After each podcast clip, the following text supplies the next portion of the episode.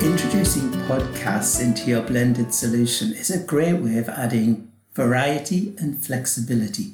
Variety because it's something a little different, and flexibility because it allows your learners to consume this in a different place to where they might normally do their learning. It's a great way of offering overviews and context, context which is absolutely key in any learning.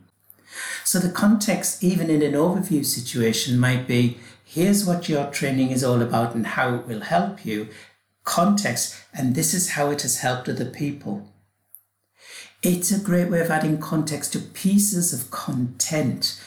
Consider interviewing some people that have already taken the training and asking them how it's helped them, where they've used certain ideas. Use it as a way of an interview. Think about how a radio interviews guests.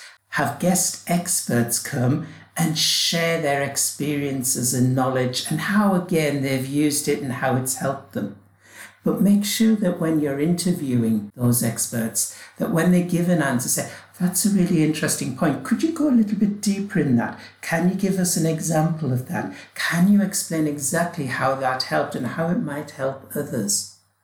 We can interview people within a single organization in a single location, but also, if you're working in a global organization, maybe think about asking the same question, but to lots of people. Maybe some people in China, in Australia, in the States, in Canada, in the UK, and get a global perspective.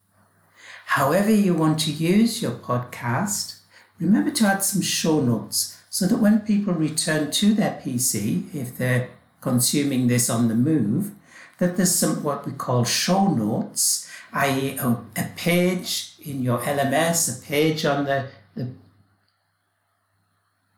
Remember to add your show notes so that when people have listened to the podcast, there are some resources available and point those in the podcast. So wherever people start their podcast, make sure there's a link to some sort of web page, LMS, that has actual transcripts, it has additional resources, documentation, maybe additional videos. So think about where it might work, maybe at the beginning to introduce a whole concept, maybe as a piece of content, giving context on how people have used things. But start to add those audio podcasts or video podcasts, which is a new thing coming in. Um, but get those audio files in there, give your blended solution the variety and flexibility it deserves and have some fun setting up your podcast station.